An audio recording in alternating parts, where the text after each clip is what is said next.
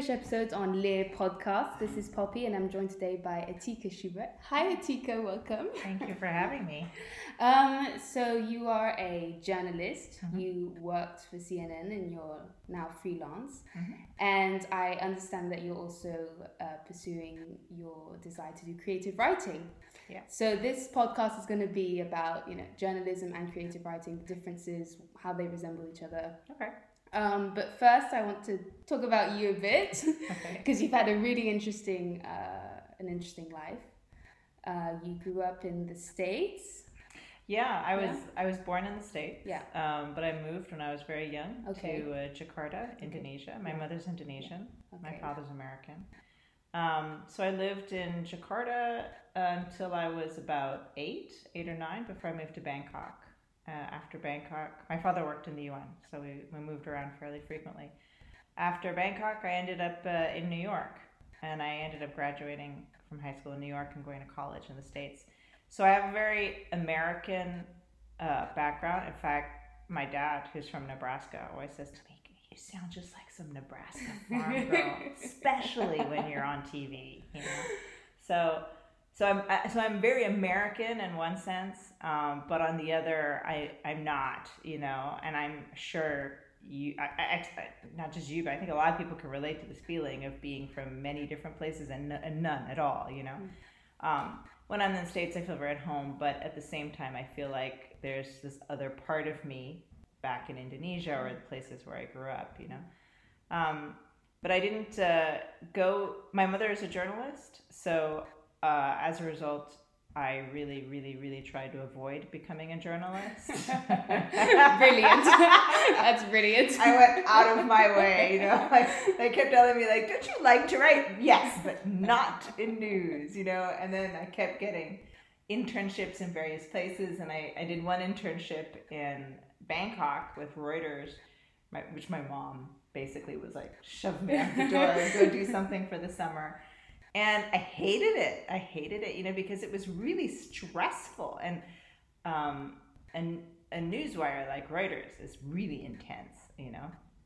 And at the time that I was there, there was some sort of I don't know if it was a coup attempt or what, but something, and it was very dramatic and it was very exciting. And the only thing I could think of was like, what am I doing? You know, like why can't I just not do this? So how I ended up in news is, uh, was a mystery to me. But basically, um, basically, I went back. I, I thought I was going to do law. I realized my brain is not equipped to do law. I just cannot, I, I just can't do it. It's too much brain cell work for me. And so, after a year in New York um, at this huge law firm, I was like, I got to go do something else. So I just came back home. I came back to Indonesia. Uh, I actually had to relearn a lot of my Indonesian um, mm. because I spoke it as I did as a child, mm. not as an adult. Mm. Um, I get that. Right? Yeah. yeah, yeah. It's a very, you know, you understand everything that's happening around you, but then, you know, you open your mouth and you're an eight year old. Yeah. And it's. The vocab's not there. The vocab is not there. Or the you know the fancy ways people twist sentences syntax to me, something yeah. that's very simple but you know it yeah. just sounds much more polished but you understood a lot I but suppose. i understood a lot. Yeah i understood everything. Yeah. So so i had to go back and relearn a lot. Fortunately indonesian is a relatively easy language so i just came back and plopped myself in.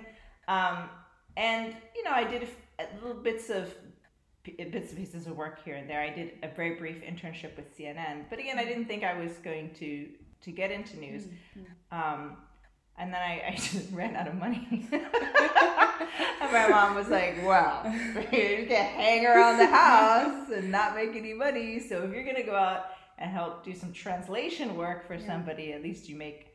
I made a hundred dollars. Translation is yeah hard. Oh, it's hard. Oh, it's difficult. And I'll tell you, I was the worst. I was a terrible translator. I was pretty good translating from Indonesian to English because yeah. I understood the nuances and yeah. I could make that work. But translating from English to Indonesian, I was awful. I was yeah. butchering the language, and I'm mm. sure any native Indonesian speaker watching me translate was just horrified. but the thing that I really learned in that time was how to bluff my way through, through just about any situation, you know. And that was the most Improv. useful skill. Yeah. um, so I, I started translating or what they call fixing, you Yeah. know, where you're just setting up interviews and I'm interviewing random people like taxi drivers and street vendors Yeah. and whoever to get, you know, man on the street opinions. And then um, and then the country started to fall apart. This was in around 98 and I was like, uh, okay, well, uh, I'm here and I can write and I started pitching my work to a few places and the New Zealand Herald uh, was my first uh, printed article and they were like well we don't we can't pay you much as a you sponsor my visa to be here I don't really care just you know help me out so they started printing me and eventually I got on with Washington Post uh, and then uh, CNN who I had done a little bit of work with but I Mhm. hadn't really joined uh, offered me a position as a pro- as a producer Mm. um, and so that's how I got into journalism. Yeah. I always wanted to write. I always, I've loved fiction Mhm. writing. I love short stories. I love novels. I love any kind of um, creative writing. Um, but I never studied it. And Yeah. I never felt that it would be something I could do, Mhm. you know, uh, something that was a real career for me. Mm. Uh, so while I was doing news all these years, I've always thought, oh yeah, I'll, I'll go back to writing at some point. I'll, Yeah. I'll really write, you know.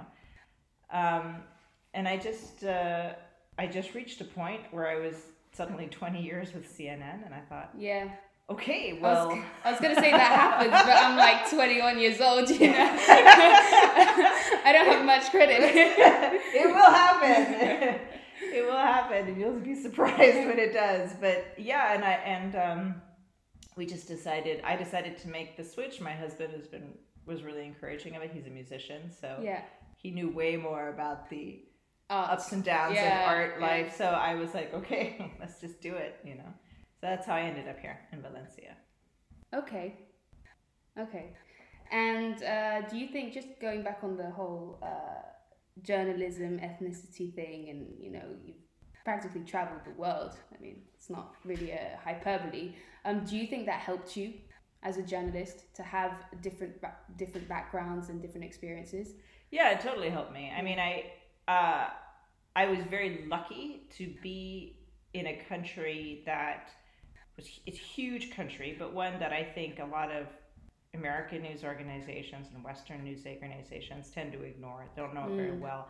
Don't put a lot of resources in there. Mm. So I was lucky in the sense that I was there. Mm. I knew the place, Mm. uh, and I was able to explain it to a news organization uh, from inside. You know, and I wasn't, even though I, I, I don't feel like I was a terribly good translator. I was sort of a good explainer of Mm. what was happening Yeah. because I'd partially grown up in it, you Mhm. know. So I, I do think it was a help. I still, you know, I find my I found myself to be in a very weird position of being neither neither from the place nor an outsider. You know, Mm, you're yeah. sort of slipping in and out. Yeah. Um, and and uh, I mean, and I find now as a creative writer, one of the things I write about is this sort of uh, guilt you almost feel of Mm. betraying one side or another, you know, as you slip in and out, and feeling like you're you're. I was always I always felt like I was doing a half-assed job of things, like this translation thing, you know, because I, I didn't know the exact right Yeah. word. I couldn't explain that Yeah. that one thing, you know, and I screwed up on so many interviews. I mean, it was amazing that I, I kept thinking, how is it possible that I'm still doing this? Maybe you're just a perfectionist and you're actually really good. No, I, I no, no, I was definitely not good. There were definitely a few interviews with the guy. The interviewer, interviewee was like, "How do you not know this word?" I'm like, "I, you know, just give me a second, you know." But, but, um, I mean, what it did teach me was to just keep on going, Mm. you know. Yeah. So it, it did help. It definitely opened doors. There's Yeah. no doubt about it. Staying with it was just to keep going. It was just me Yeah. going, well, I don't have. I'm gonna keep. I still need still need to make that paycheck, so I'm gonna show up the next day. You know. Yeah. Is that Um, maybe a personally personality trait that you have to sort of like keep going? Because even if it wasn't your passion, well, what I understand is that you're really good at it, but it wasn't your passion. It was. I mean, I was genuinely curious about Yeah. everything that happened around me. I, I definitely don't think I never saw myself going into TV news, especially. Mm. I just did not see myself as a person sitting in front of the camera. In fact, mm. when I went into it, I said, "Yeah, okay, but I'm a news producer. I am not mm. in front of camera." And then, you know, one day they put a phone up and they're like, "Okay, now you're live," and I go, "Hello," and I thought. I've said hello to maybe how many million people around the world now? And then I thought, okay, recover, recover, say something clever, you know? So you i kind of feel like you i just found myself in these situations where i just kept having to pick up stuff i do think that growing up in this sort of not just bilingual but, but bicultural mm. world meant that i got very good at sort of trying to interpret things mm. for myself like oh this is what this person means and this is mm. what hmm. this person means and i'm trying to blend into different places and that was a very useful skill to have especially as a starting journalist in hmm. indonesia hmm when I started working in other countries, uh, even though I didn't always understand the language, it was a useful skill still to try and understand. Even though I don't know exactly what this person is saying, can I try and understand what they're saying to me by their expressions, mm. by body language? You know, yeah. I um, if I have somebody guide me through it, can they help me? And I think that helped me to try and gain a sense of curiosity about people and cultures and the circumstances they're in, mm. and that was very helpful for sure. Yeah, it just opened a lot of doors. Yeah. And do you feel like it helps you in your creative writing as well? Yeah, I think it completely does. Uh, I think that one of the reasons why I like writing is because it, you know, it allows you to see things from different people's point of view. Mm. I so I've started listening to Anna Karenina because ah, I cannot Tolstoy. read it. Yeah, because I tried reading it and I was like, oh, I can't. But how about the names? This. How can you hear the names? The, I don't know how they're. I, I must say, while listening to it, I'm kind of like, no, wait, wait, hold on. Is this Stepanovich or is this, you know, whoever? But but, which Alexei yeah, is which it? Alexei, oh my god! I mean, that could just you know mess up the whole plot of the story if you're like the husband yeah, know, or the lover. True. You don't know. It is that is yeah. true. But the amazing thing about Tolstoy is that he's able to inhabit the characters so well and make you so sympathetic for all of them. Yeah. And that's such a gift, and I hadn't realized that until I started reading this. And the only reason I started doing this was because I listened to this terrific podcast mm-hmm. called Rough Translation, which I really recommend. But it had it was a story about a political prisoner who uh, listened to Anna Karenina through the tapping of the walls of their prison, and I thought, oh my goodness, right? I know it was an extraordinary story. But the thing he said he took away from it as a political prisoner was that he could think of other people's point of view, what it must be like for mm. his for the person who imprisoned him, for his wife and children back home, and so forth.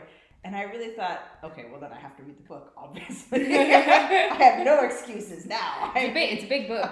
it's a huge it's book. Big I mean, book. Trying to get tapped through a wall, I cannot imagine what that's like. But but it made me realize that that really is the, the thing that I love about writing, creative writing, and listening to stories, reading stories, is that you can put yourself in somebody else's body for a little while and yeah. think what they think, you know? Well, it's actually really interesting you said that because I read your piece on uh, the man with the killer rabbit. Yeah. Yeah. Yeah. And when you're saying when you're talking about putting yourself in uh, other people's shoes and point of view, in that short story, which is great by the way, Thank you. you have loads of different fairy tale elements. Yeah. Could you elaborate a bit on that? Like, what was your thought process behind it? Is it just an inspiration or?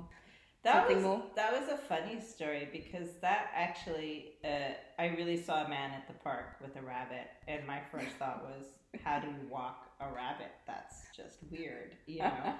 um, and then I started to look at the guy, and the guy was kind of. I mean, it's not his fault. I don't know who he was, but he had a mask on, uh, yeah. like we all do now. So I couldn't see who he was, mm. and he seemed a bit nervous for some reason. Mm and I don't know why. I was at, I was in one of these. I was waiting for my son's tennis lesson or something, and so I was just started describing this guy, and then it became this story about is it a killer rabbit? Why why was he nervous? And then it just sort of grew, and I don't know how the rabbit became this fairy tale element, but I love fairy tales anyway, mm. so I think I just liked to kind of pile that on. Um, and then I don't know where the the the running shoes and the the other character came from, you know. Mm. But to me, it was just a weaving in of things that I see every day Mm. with this fairy tale element. Which is quite journalistic in a sense. Yeah, I mean, I think in a in a sense, when you when you do a story, uh, a news story, you're under an incredible deadline, and you're trying to make people understand this topic. So you got to hit certain touchstones. Sometimes it's like this, you know, the amount of uh, the amount of waste produced from this could fill five football stadiums or whatever. You're Mhm. using a point of reference that people understand, and Mhm. fairy tales are very much the point of reference Mm. for creative stories, you know.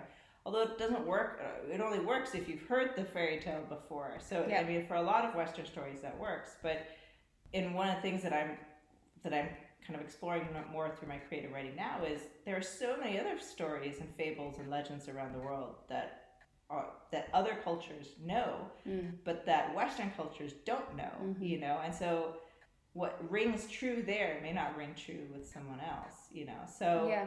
so that's another thing I'm sort of also working with. But Well, that was just yeah. a fun story I put together because I saw some dude in the park walking his rabbit. Yeah, but it is really interesting to see you. Again, I'm going to talk about the points of view because when I read that story, the little girl was for me was the the girl, the woman was Red Riding Hood, but also the the witch, Yeah, and it shows that like somebody can be not just good or bad, but both. Do you know what I mean? yeah. I don't know yeah. if that was your intention, but No, that's how I. That was my intention. Yeah. My intention was originally it, the inspiration was this guy with the rabbit, but then I thought, and I guess that was part of it. Was my thinking was why am I? He's nervous of me, maybe. Yeah. You know, and why Yeah. would he be? And maybe Yeah. I'm judging something, and or maybe he's seen something in this person that's not entirely, Yeah. you know, good. yeah. Uh, so yeah, so it is about that. That, and one of the things I like, I mean, in fairy tales, everything is very stark, and I guess one of the things I was playing with in that piece is, it's not stark. It's it's very gray in, in Mm. our world, you know. So to kind of flip it around. Also, there's just something about Red Riding Hood that I feel like she never really got her her revenge. You know, yes, I know the the guy, the the wolf gets chopped up and all that, Mm. but for some reason it there's always different versions. The woodcutter comes or whatever, but it's not Yeah. Red Riding Hood that kind of has it. And so I kind of felt like she needed that, but at the same time, if she did take her own revenge, it takes away from the goodness of Red Yeah. Riding Hood. Yeah, know? the innocence yeah, that she portrays, that she embodies, really. yeah, exactly. So, well, thank you for reading that. That's, No, honestly, I, I was on your. I was like, I have to do research on this woman. She's fantastic. And I was like reading the stuff, and yeah, it's your writing is really unique. I feel thank you. because it it has that sort of like it, it it's cutting in a way. It's not you know you, you read some things and they're quite they- it goes on and it's quite descriptive, and you manage to you know your stories are very for me metaphorical, but the way they're written is quite direct, which I find very interesting. Yeah. Yeah, well that's a really interesting point. I hadn't thought about it that way, but you're right. They are. I I do like direct writing. I mean, I Mhm. was I when I first started I think that what probably got me started on writing was one of many English teachers I had, but he Mm. was a big fan of uh, Hemingway. Mhm. So that became sort of the emulated, you know, this is writing. Yeah, I can't say I think that now, but definitely that was an inspiration, you know. And Hemingway was a journalist as well, Yeah. and this sort of journalistic element of being very direct and clear Mhm. in your language, I admire very much.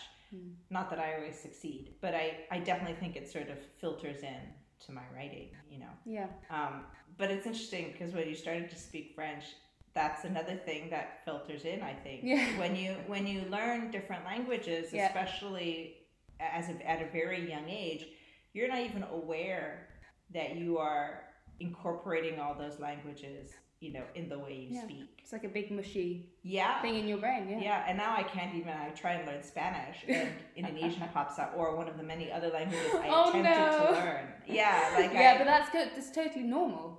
it's normal, but it just goes to show how cluttered the brain is. You know, it's Yeah. like you can only focus on. Or especially language, I think. Yeah. Because languages, you know, it's it's so many things. It's like your thoughts. It's how you communicate. You know, language is not black and white. It Yeah. can't be. I mean, look at Yeah. art. Look at writing. Look at songs. Look at so many things with language. Yeah. Yeah. And it affects everything. It's it affects your the way you think, the lens with which you see the world. Exactly. You know, and There's it, a there's a there's a term for that in uh, German. I think it's called Weltanschauung. yeah, Yeah, German is such an amazing language. I know, right? Yeah. I can't learn it. I tried and I just gave up. Uh, but it's an amazing language, and it it's a, it has an amazing flexibility to it, which sounds so odd, but it really does. I mean, Mm. so many fantastic words, mushing concepts Yeah. together. You Yeah. Uh, I wish I could have learned it, but I don't have the capacity. Yeah, no, that's the funny thing about Germans. It sounds quite harsh without wanting to offend any German listeners. It sounds harsh, but when you actually analyze the word, it's actually quite intelligent. Yeah, yeah. No, I, I wish I could speak many more. Like I have a friend who is an incredible linguist, uh, and what makes him such a, lingu- a great linguist is that he genuinely loves the way language plays with our with your minds. You know, Mm. and he would he spoke. He, so he he would show me like graffiti in Jerusalem in Hebrew and explain to me why why it made sense, why it was funny. And I Wow. thought, I know, he does these great things. I think he's moved now, but he he had such a fantastic way with language that gave you an insight into not just the culture, but into the way people think. Think, yeah. You know. So I, I yeah, I really admire people who can pick up languages. I did philosophy in my last year of, of high school, and the first chapter, and the only chapter I really understood, was on language. And we did talk about how language is actually the vision of the world, and some languages have less sounds, less vowels, and it really depends on how you live. So, like a tribe will have a completely Yeah. different way of communicating than we have in air quotes civilization. Right. Yeah. Yeah. No. Absolutely. You know, how many languages do you speak then? Bilingual in English and French, Mhm. bit of Spanish, bit of Vietnamese. Wow. Yeah. Great. Bit more Spanish than Vietnamese because I, I studied it.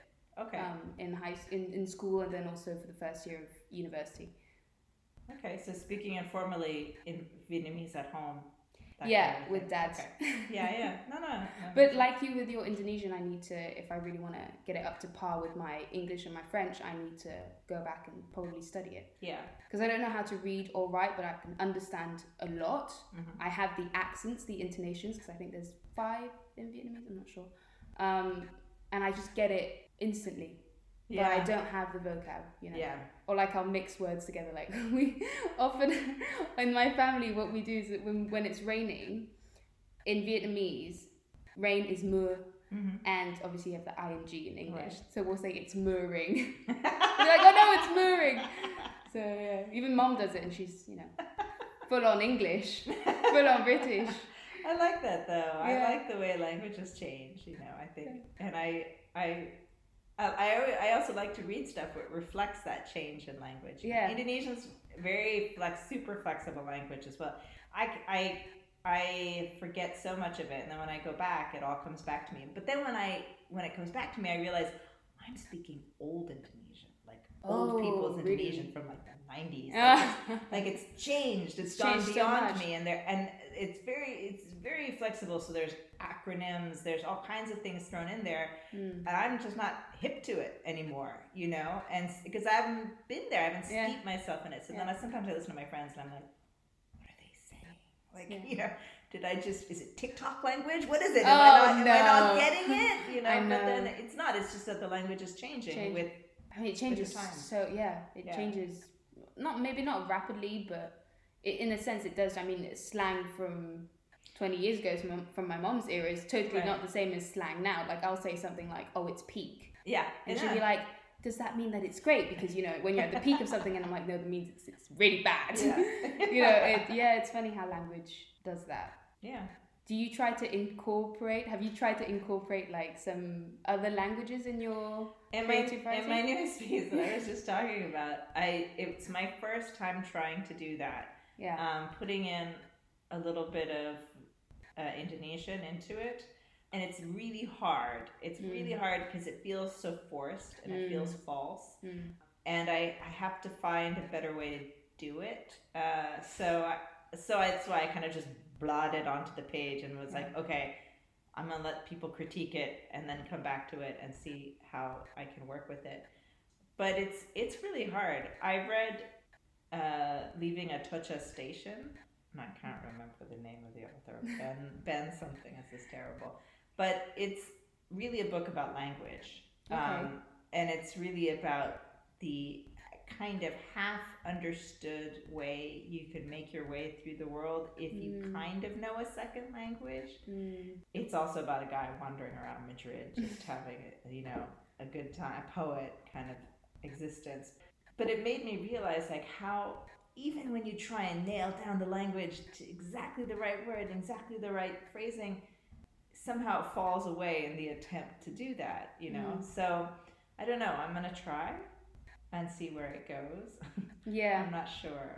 It's really tough. I have one of my old colleagues at CNN said, "I hate, hate it when we have to report in a language I can't understand." I mean, she speaks Arabic, Yeah. Turkish, and English. So Wow. yeah, so she's set. But when she goes to another country where she doesn't speak that, she says it's like it's like operating on the space station with oven mitts. You know, like Yeah. you just it's so awful. You have no dexterity, no nothing. Yeah. You know, and you're just sort of hammering. And that must be really frustrating for a news reporter. Yeah, Yeah. it is. I mean, it's it's very frustrating because you you you're not sure that you're communicating effectively or that you're picking up all the nuances. You hope you are, Mhm. but I'm sure that I Some of it gets lost in translation. It I mean, you know, yeah. it must. Um, yeah, I keep meaning to do a a little piece about this uh, interview we had to do in Kyoto.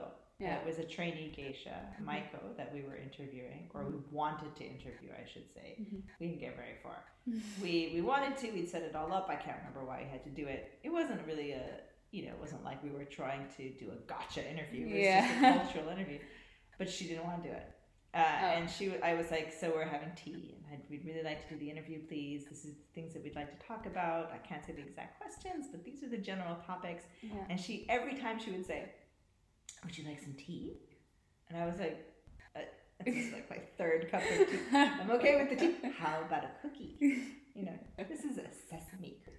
This one is a red bean cookie." And and I realized after a while, like I'm just, I'm never getting this interview. She's just very politely finding many, many ways to say no to me Yeah. by deflecting it into tea and other condiments and snacks, you know. And at the end, I was feel, I felt so dejected. I was like, I utterly failed, you know. Oh. And she Yeah. she was like, that was you know, she said. I can't say exactly what she said because it was in Japanese, but she was like, you know, it's nice to meet you and all these pleasantries and politeness. And she said, I'll, I'll give you this. And she gave me a card. It was like this big. And I was like, oh, wow. You know, and it's like a, like a business card, but it only had her name on it in calligraphy. And I was like, so you know? Like, And- thank you, but what do I do with What do this? I do with this? You know? And then my producer was like, well, you know where to find her? This is her card. That's it. That's it. Yeah. That, that's your gift for enduring it. Here you go. You know? I was like, oh, okay. And I remember thinking, I worked so hard for nothing, but somehow Yeah. I love this little card. so Is there something that you would do differently? That's a better way to phrase it. In your about creative writing, because um, you talked about it being a passion of yours, but did you used to write creatively, or did you were you just too busy with the news and stuff? I did write a lot creatively, but I didn't do it with any practice, if that makes any sense. And I think that after my after I, I still do journalism, but now I have more time to dedicate to developing a writing practice and really playing with language. And so the thing that I have now that I didn't have then was time. Uh, I could have created a lot more time, to be honest with you. Boy, I if if I if my older self could have talked to my younger self, I've been like, what are you doing with these oceans of time that you have? You know. Um, so I I really, if there's one thing I wish I did, I wish I had uh, developed a better writing practice, particularly diary writing. I've Yeah. always, always hated diary writing. yeah. And I felt, and I forced my son to do it now, which is probably the opposite of what I should be doing. But I feel like I, I always felt like I had to write something important in my diary. And I wish I'd realized it really can be anything. It doesn't Yeah. really matter. But it's the practice of Yeah, they say that. Yeah say of that. just looking back and reflecting you know Mm. um, even if it's really really silly i mean my son's diary is incredibly how funny and how silly old is he? he's 11 Eleven. and I mean, the beginning of his diary for the pandemic is really funny. It's it's Monday and the apocalypse has started. Uh, there is no Wi-Fi. I'm very upset. Things could get bad, you know. And then the next day, there is Wi-Fi, so it's fine, you know. And the best part is, Mummy let me watch YouTube all day. You know, like it goes on, and that it has like three lines every day where he discusses, you know, you know, today the oatmeal sucked because Mummy put in too much milk. you know, the end. You know, so but these are the, his daily concerns. You know, Yeah. but it's sort of the act of looking back and being like, oh yeah, that's this is important to me or not important to me. Or for in the case of my son, it's just making fun of everything that's around him. His diary is just a, a satirical take on his life, as far as I can tell. Wow, for an 11 year old, that's, quite, that's yeah. quite funny. No, it is. And yeah. intelligent, actually, to be satirical at that age is. I don't know if he's intentionally being satirical, but he's definitely taking the piss out of all of our, the rest of the family. Um, but but I wish I had written a diary because that Mm. would have really helped me now. And also, I would have had a hell of a lot more notes on what I was doing back then that I could look Yeah. at. And for some reason, I did not want to. I wanted to just plow ahead with work and do it and Mm. experience things. And then I thought, oh, it'll all just sort of, you know, uh, what's what's the word? Percolate somehow, and then it'll I will magically spit out some literary piece when I'm older, and that's not the way it works apparently. Um, so I wish I had developed that routine, that Mm. practice. A diary is the easiest way for me to start, and then I would have been able to sort of move on. As a result, now I'm sort of going backwards, but I've always gone kind of ass backwards into things. So Yeah, that's what I'm doing. yeah. I, I, I remember um, doing that as well, writing in my diary every day. And it does get boring. Yeah, what do you write about? Yeah. You know? I mean, we're not on a TV show where it's just like, oh, this happened. And, you know, Yeah. it's sort of like, well, I went to school, came back home, had dinner, and that's it. And maybe watched something or read. yeah. And I mean, I mean, actually, you know what? Maybe writers who might be listening to the podca- podcast will say, you know what? Yeah, but maybe something, uh, one tiny thought that you had, you could develop, or like, Yeah. that's the thing. But when you're writing a diary, you don't necessarily have that thought process. Maybe that comes later. Yeah, and that's I think what I I don't I did not realize at the time. Not every page has to be some groundbreaking piece of insight into my life. It doesn't have to, you know, uh, narrate the amazing events happening around me. It doesn't. It can just be nothing. It can be Mhm. stupid. It can be shallow. It doesn't really matter Mm-hmm. because it goes into it helps you process your thoughts for later on. Mm-hmm. And there are so many pieces of writing that I realize now that I've done that really were the accumulation of other pieces of either either thinking through something or writing at an earlier time that have somehow come out in this way, you Mm. know. Um, that I didn't appreciate that much when I was younger. I think that there was a lot of me just was, you know, it's all getting stuff done and Yeah. completing the story, and especially since eh, early in my journalism career, there was loads of exciting things happening. Mm. I just kind of got swept up into it. Yeah. And now I look back and know many of the things I want to write about are happened then. I don't have the Mm. notes from that. I have Yeah. some notes. I, I can't even read my handwriting from then. I have no idea what I wrote. But now I'm looking at it through a different filter. I'm looking Yeah. at it through somebody who's already been experienced. Whereas then it would have been fresh and new, and I would have had a different perspective on Perspective. it entirely. Yeah. Yeah.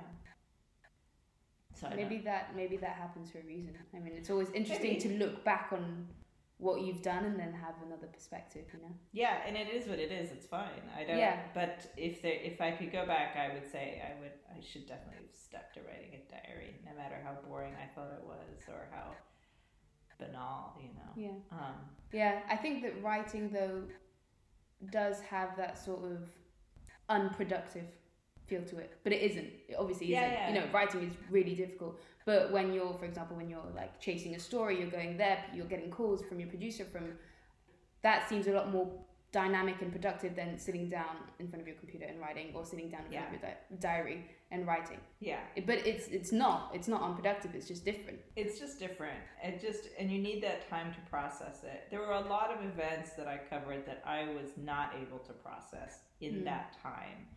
And that's okay, but it took me a long time to realize that I was going to eventually have to process it, uh, and and it and I and I think that's essentially what I'm doing now. Is a, a lot of what I write about now is about those events that happened and mm.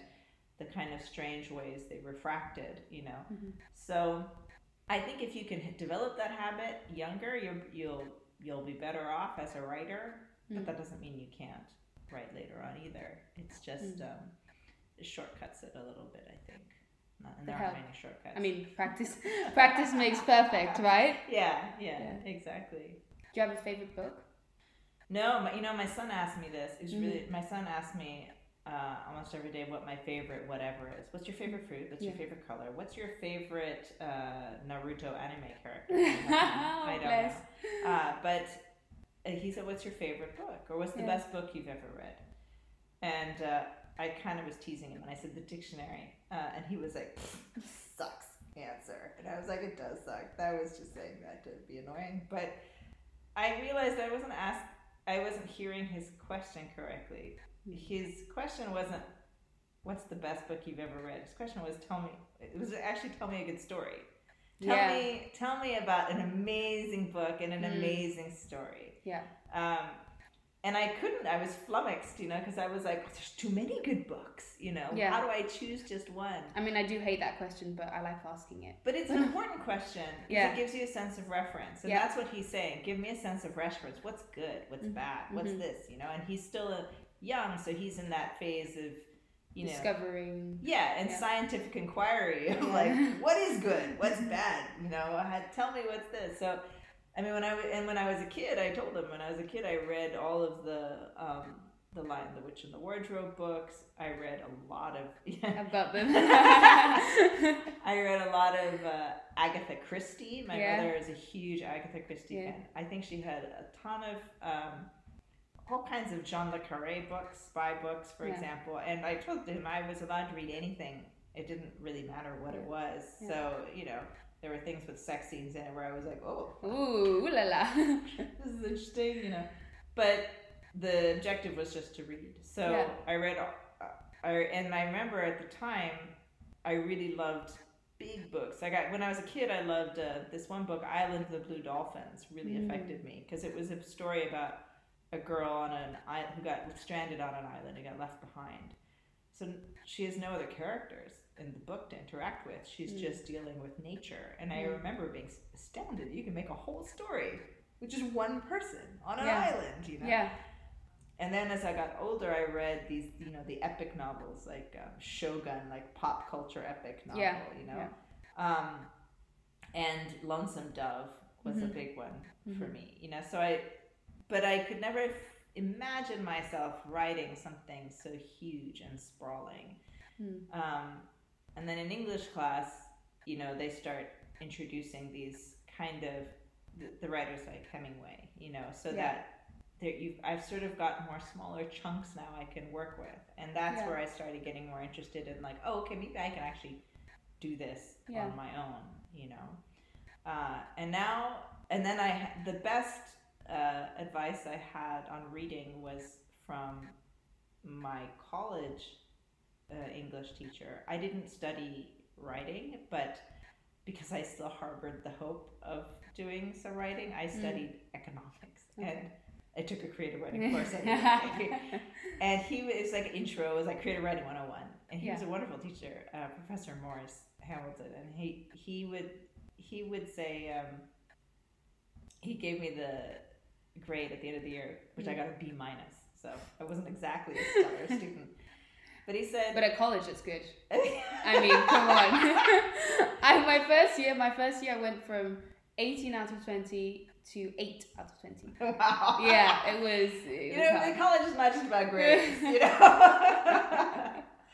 no, he was a great teacher because he said, look, he said, you know, you are he would write a letter to each student at the end of the class oh, and wow. mine and at the end he was it would letter your grade and the books you should read uh, oh wow! It was a really touching, yeah. thoughtful way of you know, you know, connecting with students. And he said, uh, "You are my most unique student."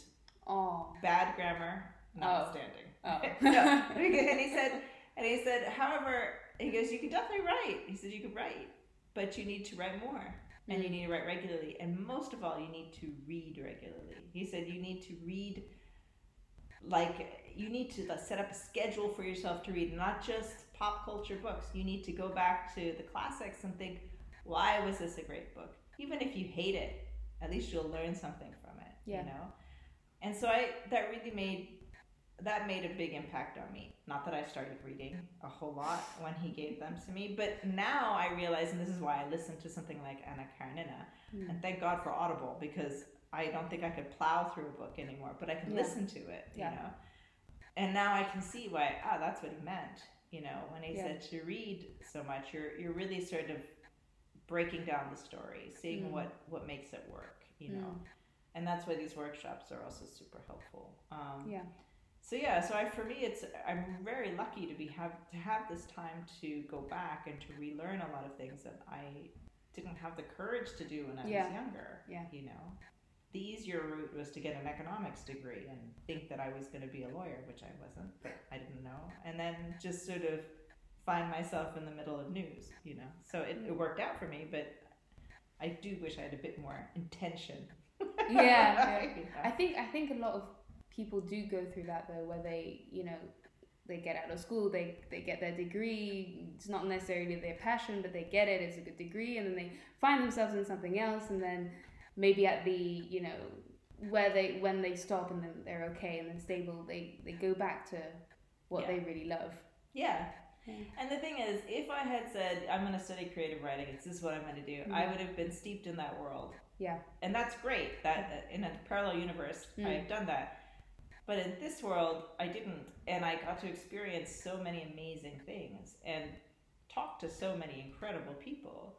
Um, and there are stories that I'll never forget. You know, I may not be able to tell them all, but I don't regret that either. I mean, Yeah.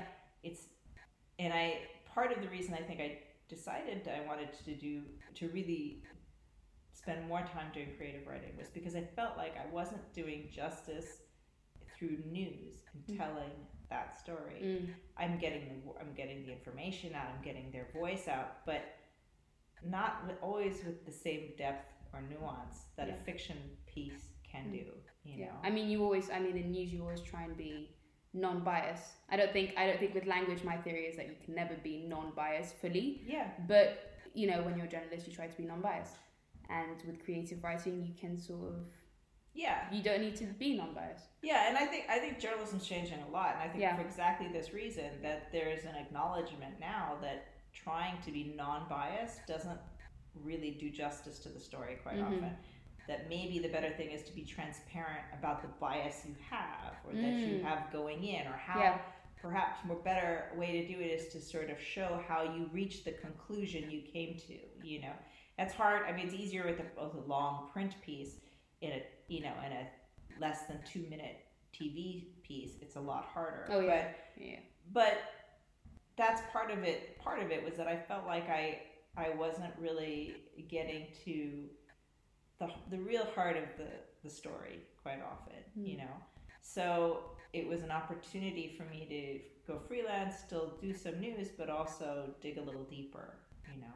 Yeah. Um, it's also a little scarier because then you're you're putting yourself out there. You know what your thoughts are and Yeah. and plenty of people could and would be totally within their rights to say that's not how it was or Yeah. that's not how I think or whatever you know so yeah so it is um it's a it's scarier for sure Yeah. yeah So you have your your your website. You have some freelance stuff. What is the goal for creative writing? my goal uh, when I first came here my goal was just to start a practice so to write every day that Yeah. was my simple goal Mhm. um uh, which I I've done Mhm. that's good uh, But then I had this rather crazy idea like, oh yeah, I'll set up a website and then I'll write a short story a week. That did not materialize in any way, shape, or form.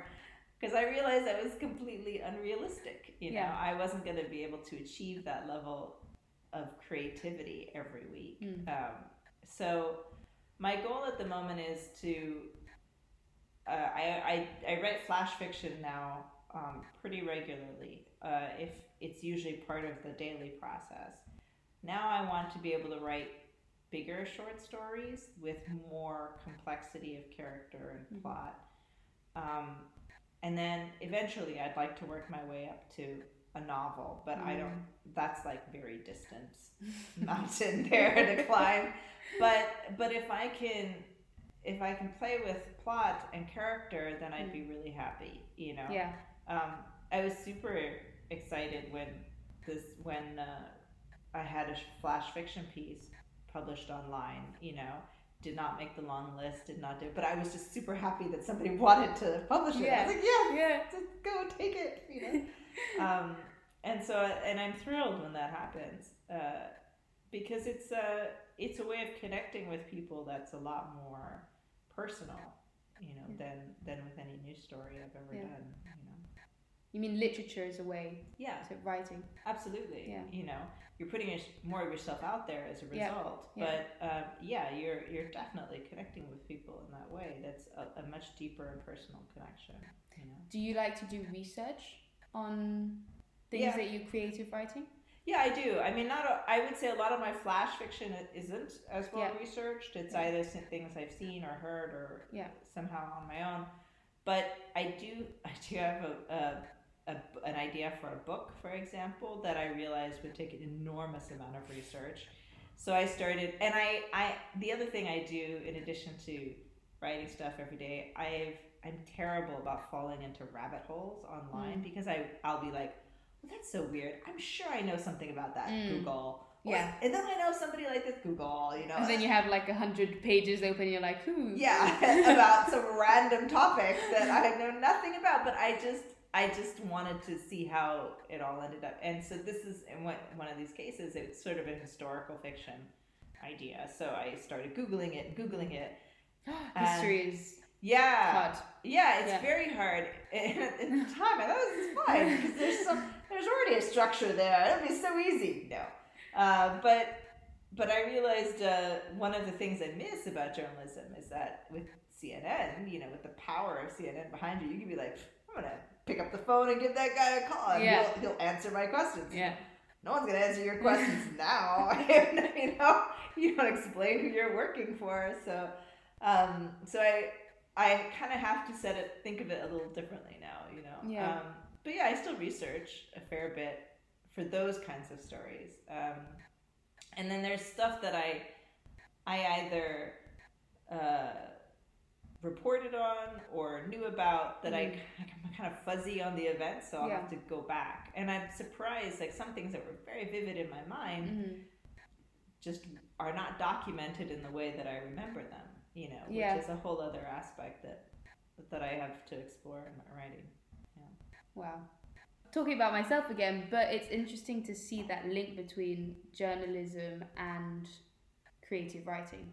Like Yeah. journalistic writing and creative writing because I did some articles, small articles for a, an English um, newspaper, um, news magazine um, in Vietnam when I was 15, 16. And I was also really interested in creative writing. And it's just funny how those two domains sort of link Yeah. together, you know? They're it's they're they're they're linked and yet they're very distinct. Yeah, that's know? the thing. That's the thing. And it's very hard to your brain works in two different ways. Yeah. So when my brain is doing I've tried to write like daily practice while I'm working on a story and I find it my brain just doesn't want to do it. it shuts down. No, it's just that it's like you look, you're either researching and you're doing your article or your, you know, your piece, or you're free thinking uh, creatively for your writing. But if you try and do both, you're just gonna, it's gonna go a bit wonky. Yeah. Having said that, one of my favorite, you know, I, I wrote a piece. I was sitting in, uh, so I had to do this piece in Mallorca about COVID, you know. Yeah. And I was just sitting in the lobby waiting because I, I had arrived early. I arrived like 5 a.m. or something. and I was like sitting waiting for the rest of my crew. And I was watching the, um, the cleaning lady come by. And she was, you know, obsessively cleaning everything because it was the start of COVID. And she'd obviously been told it needs to be antibacterial, antiviral, everything. So she was like scrubbing everything. And she came by the palm tree and she started cleaning the palm tree. And I thought, why is she cleaning the tree? Like, is, is she gonna? but somehow her she was so industrious about it, and I Yeah. started describing it, and then I realized that there was this hyper vigilance everywhere around me, and I started writing, and and the tone of that piece definitely changed as a result of my creative writing. I hmm. would not have written it that way had I been in my you know newspaper Mm. journalism mind, but because I was still sort of in my fuzzy creative mind, I was able to write it in a different style than I Yeah. normally would have. Um, so I think they do influence each other, but it can be hard to pull them apart and then forcefully put them back together. They just Mm. it's just sort of happens. Mm. And if you try to force it, it kind of falls flat. Yeah. But it'll just bubble up in your brain. Yeah. Right. So I like I like to tell myself anyway. And do you find, you know, you were mentioning that you were with your website, you're like, okay, I'm gonna do one one story every week. Does and you were like, yeah, my creativity doesn't allow me to do that. Is it? Do you think creativity is something that you're born with, or do you think that it can be? I mean, I think it can be nurtured, but I think that certain people have a more creative mind than others. um, I don't know. I think everyone's really creative. I think they're Mhm. just creative in different things. You Okay. know, um, my husband's a musician. Uh, I cannot fathom what goes on in his brain on any day, but but mostly with music. And I realize that he's communicating in sound in a way that I I cannot hear in a weird way. Even though my, I would say my hearing is actually improved as a result of being with him. Mm-hmm. But I realize that his creativity leads him down a path that is very different from mine. Mm-hmm.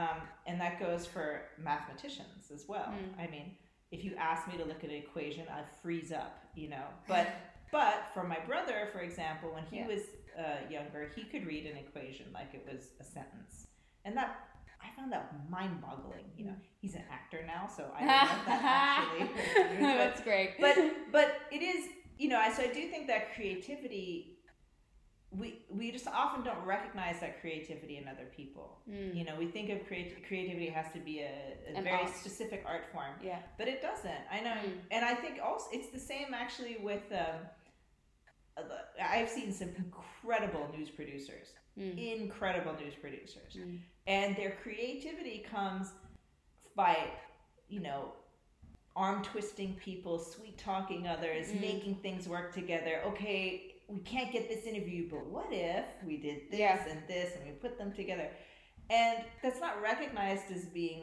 creative it's More problem as, solving. it's recognized as being uh, yeah resourceful Yeah. but it's more than resourceful when you see Yeah. somebody putting two completely different ideas together and you're like oh Yeah. yeah that's pretty that's pretty good didn't think of that you know and so i think i i think creativity can definitely be nurtured Mm-hmm. i think it should be allowed to be nurtured but i do think creativity requires time and space Yeah. and that's the problem it, it requires time and space but if it has too much time and space it just flies out into the ether it also Yeah. needs it needs some sort of a structure and a form yeah. in order for it to Blossom. yeah to really develop you know so it's finding that balance i think. And i mean i have the luxury of time. So now i can be like yeah if anything my problem right now is i have all kinds of time. Yeah i'll finish that story later. It never gets done. You know? and I, I had to apologize to uh, david who runs the workshops because i was like i'm really sorry. I thought i could finish this piece. David, if you're listening, she says sorry. so um, so yeah so I, I for me it's really been about trying to figure out what's the form and structure Yeah. that i work best in but also the time and space to like yeah. allow my brain to go out and one of the best things i did was actually um, over the holidays two years ago before the pandemic i booked a little tent for myself in la of all places i found this amazing little tent in someone's backyard that i could rent and it was near a park like a natural uh, nature park and i would write in the morning and then i would walk and then write again and that walking time was really crucial Yeah. I did not realize that the time in which I'm not writing, but just thinking about stuff is Mm. really, really important too. Mm. And so I have to remember these days to budget myself the, the walking time, the time to space out, Mm. but still think about what it is I'm trying to achieve with the story. yeah. You know? I mean, it's interesting that you say that because my mom said exactly the same thing. She said, you know, you might not see me write all the time, but I'm always thinking about it. I always Yeah. have that time where I phase out and I'm thinking about it. And it, it is true, like you have with creative writing, you have an outlet which is, you know, writing, typing the words on a page or, or writing it down if you like uh, to write it down. With with the journalism, it's just like okay, I've got the information, get it out quick. Yeah. Do you know what I mean? And with Yeah. the with with the writing, it's sort of like I've got to think about. It, I've got how am I going to do this? And it's a lot of thinking. Does that get too much sometimes for you? No, but I'm a very, uh, uh, I'm very dreamy and in my own head.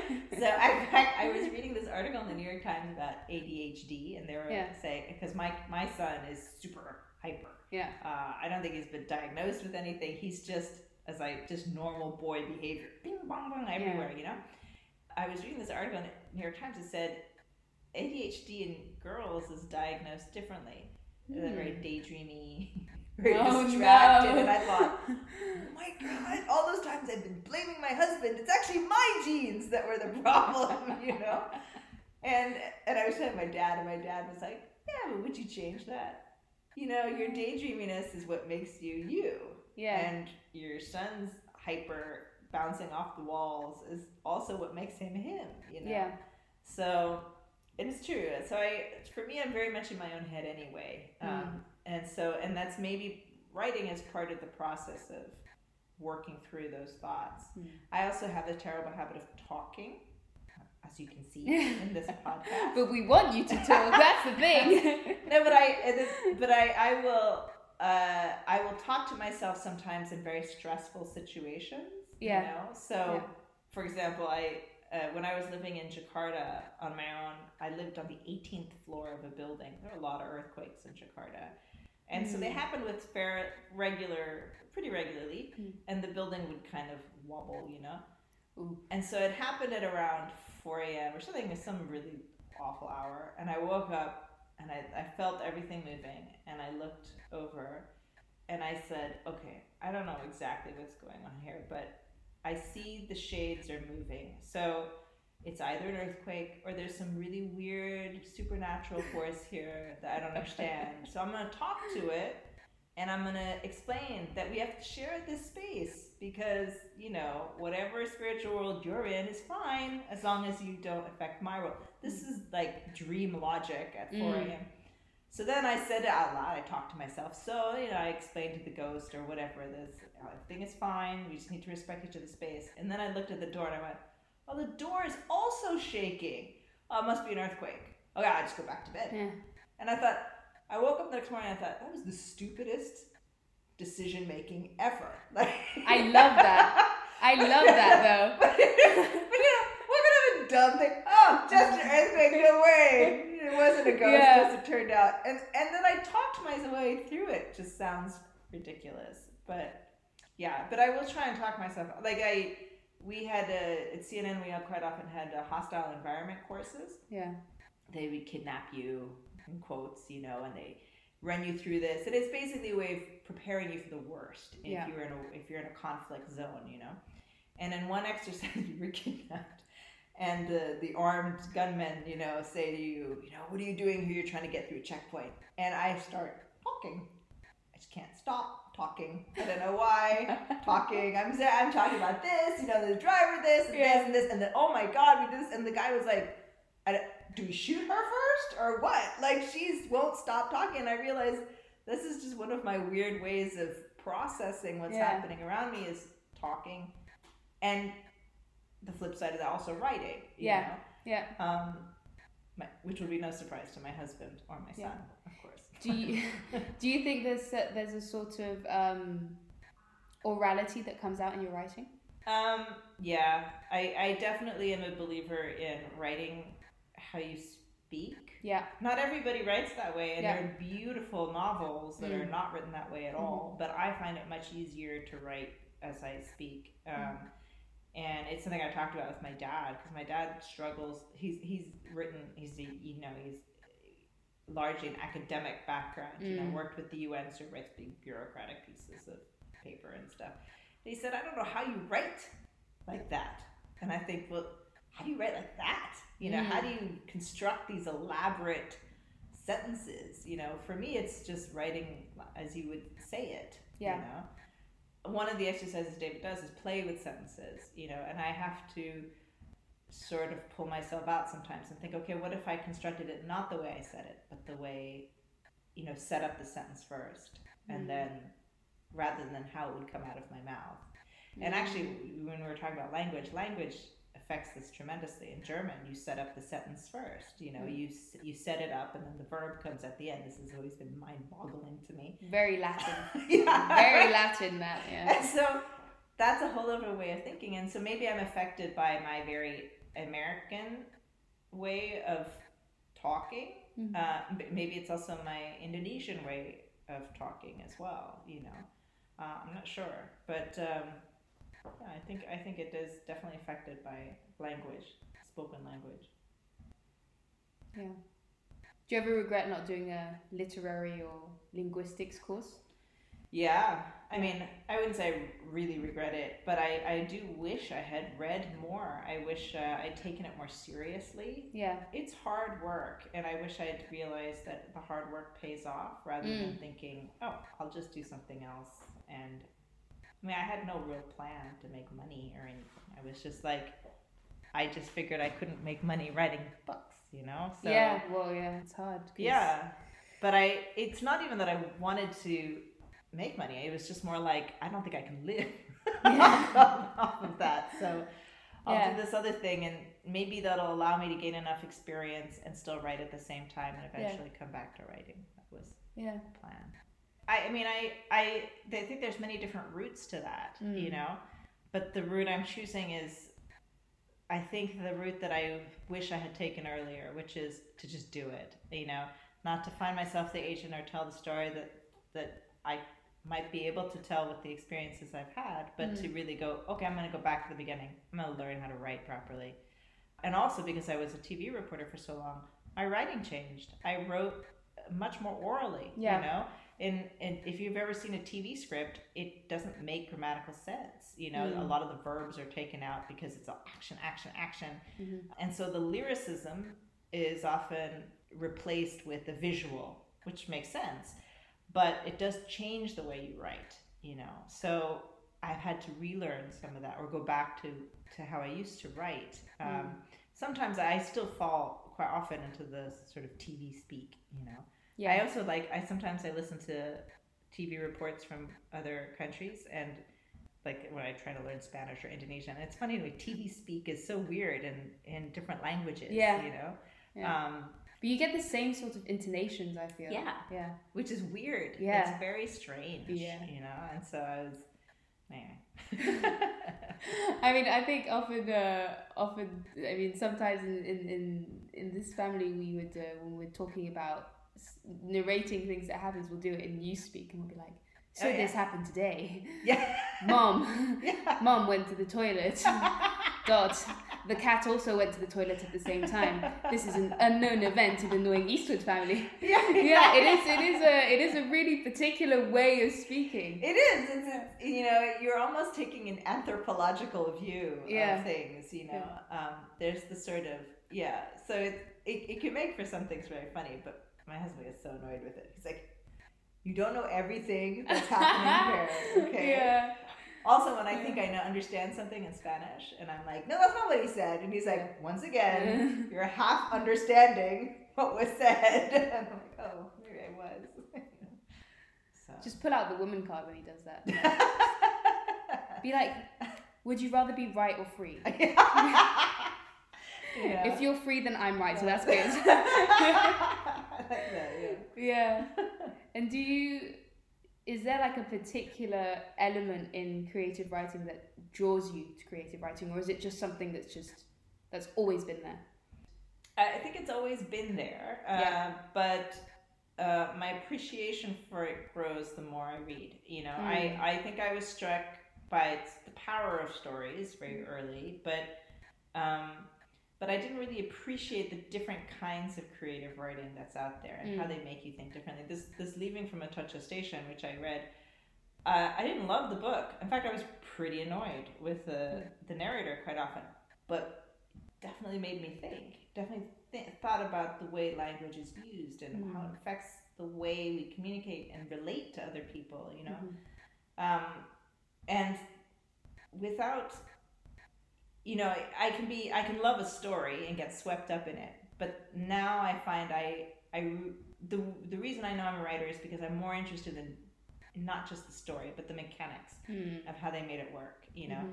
And I think that I didn't I didn't realize that earlier. I just kind of hoped the mechanics would just fall on me somehow. I would just Mm. magically learn it. But you know, you have to do it. You have to do it over and over and figure out what works for you. You Yeah. know. What syntax, what word, what verb. I mean, Yeah. so many things. It, it is when you say mechanics, it is in, it's sort of mechanical. Yeah, and I it sounds kind of boring, but it's to me it's interesting, and I Oh, wish it's I'd- super interesting. It's not boring at all. If you if you think this is boring, then you shouldn't be on this podcast. I mean, it, it is really interesting. It is, and, and at the same time, I realized as I was talking again, I have a lot of conversations with my son, obviously, but I realized that you know, even though I'm a word person, there's so many things I don't get right, and that Oh, yeah. are not the word I meant, or is not the right word, or it sounds like the word but isn't what Mm. it, you know, and how frustrating that is. Um, and especially when you're speaking another language. I had to go to the doctor, and I was wandering the halls of the hospital, Mm. and I basically did one of these routes where I came in, talked to somebody, go left, go right, go, and then I came right back around to where I was, and I was like, "Hi, I'm here again." and I realized a lot of it was just simply due to the fact that I did not speak the language, and I could Yeah. not imagine what it's like in it for somebody else. You Yeah. know, yeah. So for me, I, I've, if anything, I even though I feel like I've gotten better at writing, I've also realized how much more I need to learn. You know, so it's Yeah. this weird sort of Well, I don't think you ever stop learning yeah, with something like art. Anything that's artistic. yeah. in a lot of things in life, but I think with art, it's particularly known that you never ever stop learning.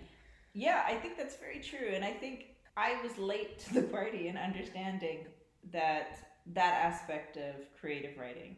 You know, Mm. that you can tell a good yarn, and that's great, but there's much more to it. You know, and once you start digging into the creative aspect of it, it expands even more. It sort of unfolds before you. You know, and I'm happy that I want to do more, but it Mm. can also be discouraging. You Yeah. know.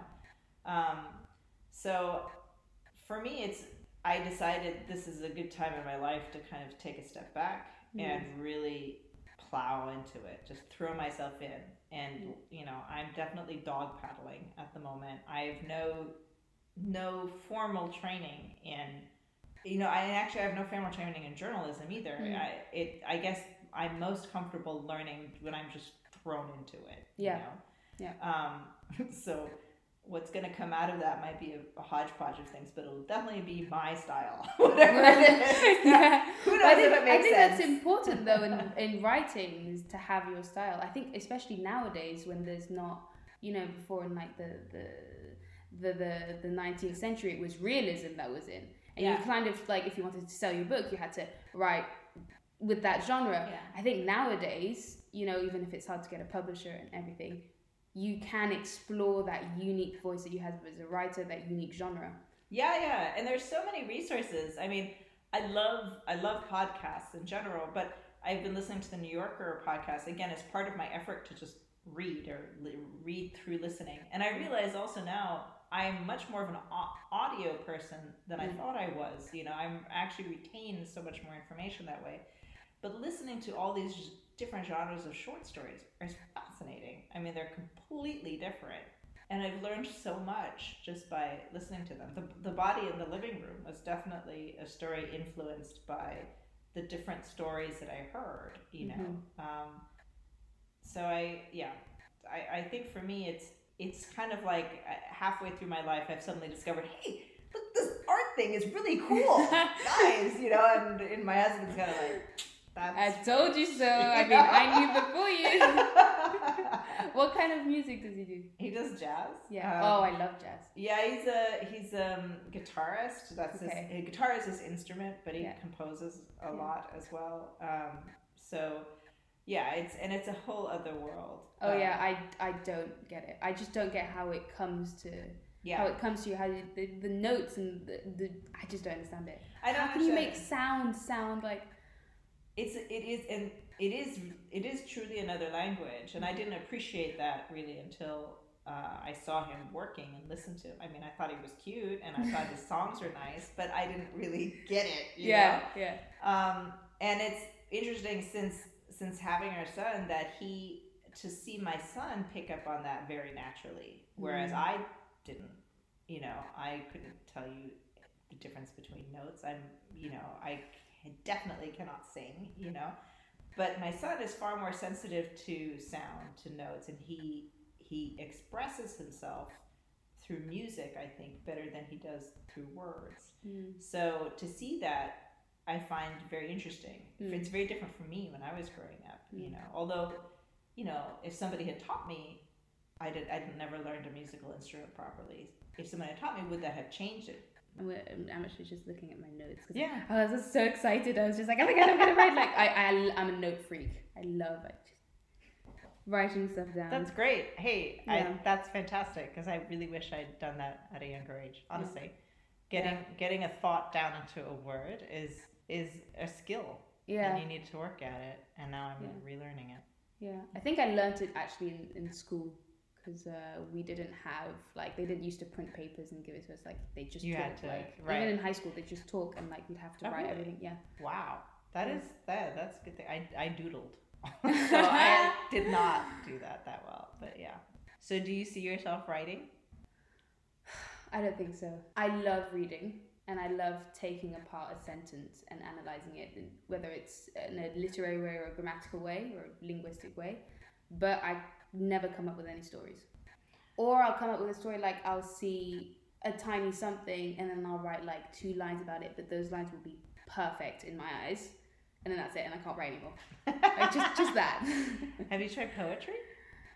I have, but they turn out more comedic than other, other stuff. Be like, I'm waiting for Lucy, and then like I'll do like super, really weird rhymes, and it'll be just funny, and then I'll just laugh. And I'm like, look, I wrote a I poem. mean, that's a good thing, though. No, I it it takes all forms, you know, and poetry is amazing too. Um, Yeah. But yeah, but the stories could come. You just yeah, need time to think. or experience, or you know, maybe the reason why as well you didn't pursue the creative writing when you were younger is because you had that flame, you had that want to do this, I want to be dynamic, yeah. And then later, when you're more like, you know, Yeah. calm, and then you can reflect on things past and you have more experiences, maybe that's when the creative writing really starts to kick in and make Yeah. more sense in that way. Yeah, it could be. I, I've definitely always been the person who, uh, uh, if, if I'm bored, I will just sit and think, well, what if this? What if this happened? What if that happened? You know, and I and I think of other scenarios, and I blame my mother for that because there was a lot of a lot of waiting in cars or waiting and do this, you know, Yeah. wait for me here, and then you're like, okay, well, I'm I'm waiting. There's nothing for me to do, but you know, what if at the dentist's office this crazy maniac runs in and you know sets a bomb on me? so I was I was very fond of dreaming up scenarios, and I think Mm. that that never left me, and that continues. Although now, if anything, I, as an adult, I find I I'm trying to get that part of my ch- my childhood back, where I'm Mm. creating stuff. As an adult now, I'm always like, oh no no, that scenario is silly, and I'm like, why is it silly? Mm-hmm. I should I should be able to bring it back and find a way to make it work. Yeah. You know. I mean, it's ironic, isn't it? Because as a child, you have this sort of very imaginative, Yeah. creative, bubbling mind, but you don't necessarily have the words. Yeah. Well, you don't have the words. It's not necessarily you just don't have the words. You don't know how to express it. Which is why I think the note taking is important because Yeah. even if it's not exactly what you want to express, you're you're you're doing that skill over and over of taking a thought, putting it, translating it into a word. You know, Yeah. and as you as you continue it, it becomes an enormous, powerful tool. But Yeah. when you're a kid, you're just like, but what I see in my head is not coming out of my mouth or Yeah. it's not coming out on the paper. Yeah. know? So yeah. yeah. Okay. Well, anyway, just to finish a pod, the podcast, I'd like to ask um, to ask you a question that we ask all our all our guests. Um, what cultural aspect is essential in your life? what cultural aspect? Yeah. Oh gosh. I know it's a big question. That's a really big question. I don't know because I don't think I could weight one over the other. Sound is a huge sound. I don't know if that's a culture, but it is sound. Yeah. Sound is a huge has a huge impact on my life, and I did not appreciate that until I was Mhm. older, for many reasons. I appreciated it professionally when you're putting a TV piece together without sound. You cannot see half the picture, you know. So you really need the sound of the door closing to see the door closing properly. And then as I as I met my husband, listened to music more, I realized that the way it opens up the mind is just astonishing, you know. And I have so much more greater appreciation for it. And even today, I mean, you know, when you walk along the street, what I'm writing about quite often I find isn't what I see so much as what I hear, you mm-hmm. know? And so I don't think it's the only thing that matters, but it's something that I'm more aware of now um, and grateful for. I heard a lady the other day eh, ordering food in the street in Spanish, and she reminds me of uh, someone I used to work with, a Spanish news producer, who is very specific about how she likes her food. There's a salad, but no cucumbers, no no onions. She'll know exactly who she is if she hears this podcast. Yeah. But but I heard this woman, and she was saying, "I want something, something, something." Pero, pero, she said, and I thought just the word "but" there is just weighted and loaded, and you could see the waiter was already like tensing up for yeah. whatever was coming next. Yeah. You know, what don't you want in your salad? You know. Yeah. But I thought it's funny that that's the that's the word I hear. I don't hear the rest of whatever she wanted. I only hear the exception, the point she's trying to make. Like, yeah, this is really really important.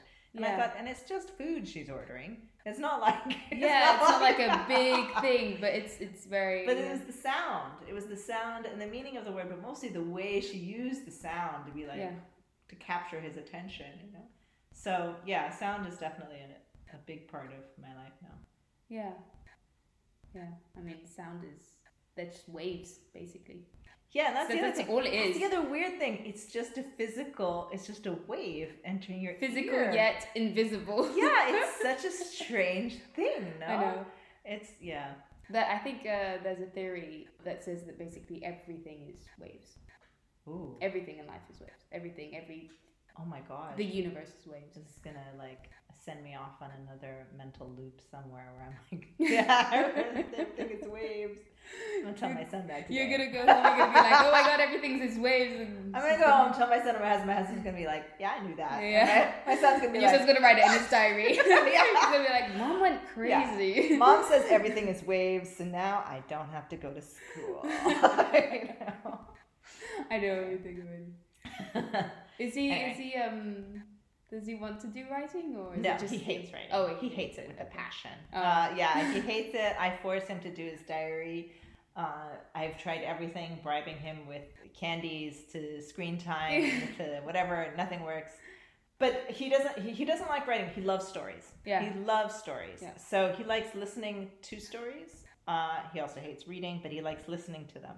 Yeah. So I think some aspect of storytelling is definitely a part of who he is. How yeah. he expresses it in the future, whether it's music or words or yeah. something else, yeah. I don't know. But that part of him, I think, is, is definitely there. From what you told me, I think so too. Yeah, I mean, I hope uh, he continues his diary writing so that 20 years into the future, we can all have a good laugh reading about it, you know. Thank you so much for coming on. It's been really, really, really great. Cool. Thank you.